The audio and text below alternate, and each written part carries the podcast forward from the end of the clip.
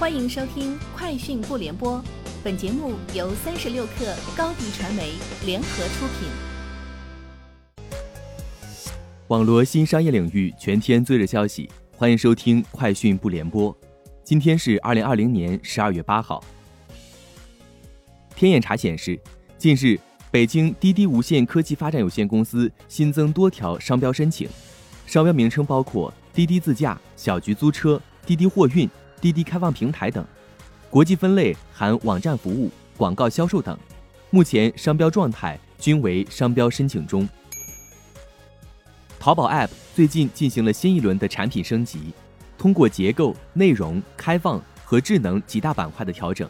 其中，开放板块指向淘宝购物小程序，商家能根据自身的品牌调性，利用小程序在淘内打造个性化空间。八月以来，淘宝购物小程序商家使用率迅猛增长，目前头部商家使用率超百分之六十，累计订购数量已破百万。今年双十一期间，消费者使用小程序的次数超十一亿。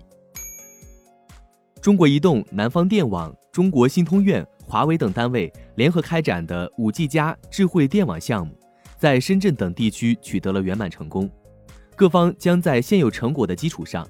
在五省份扩大应用推广，预期将带来超过五十亿元的经济效益。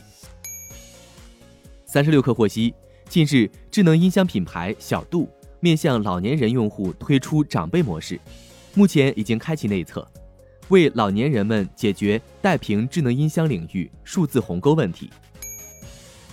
Windows 十网页浏览器正在获得一个新的功能，以节制数据使用。Windows 十可以分辨出真正的 WiFi 网络和有线的 WiFi 网络，或你的设备使用手机移动热点网络之间的区别。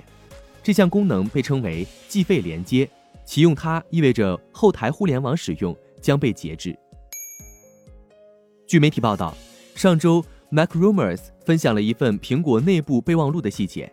该备忘录告知苹果授权服务供应商有关计划在十二月八号 Apple Car 相关的潜在变化。这暗示着当天将会发布一款新产品。现在有迹象表明，苹果也许可以计划推出期待已久的耳挂高端 AirPods Studio 耳机。Apple Truck 网站声称，从多个知情人士的信息了解到，苹果将于当地时间十二月八号早上推出 AirPods Studio。据媒体报道，三星向巴西监管部门提交的新文件显示，三星效仿苹果。即将推出的 Galaxy S 二十一系列中的三款设备均不附带电源适配器和耳机。以上就是今天节目的全部内容，明天见。欢迎添加克小七微信 qi 三六 kr 加入三十六氪粉丝群。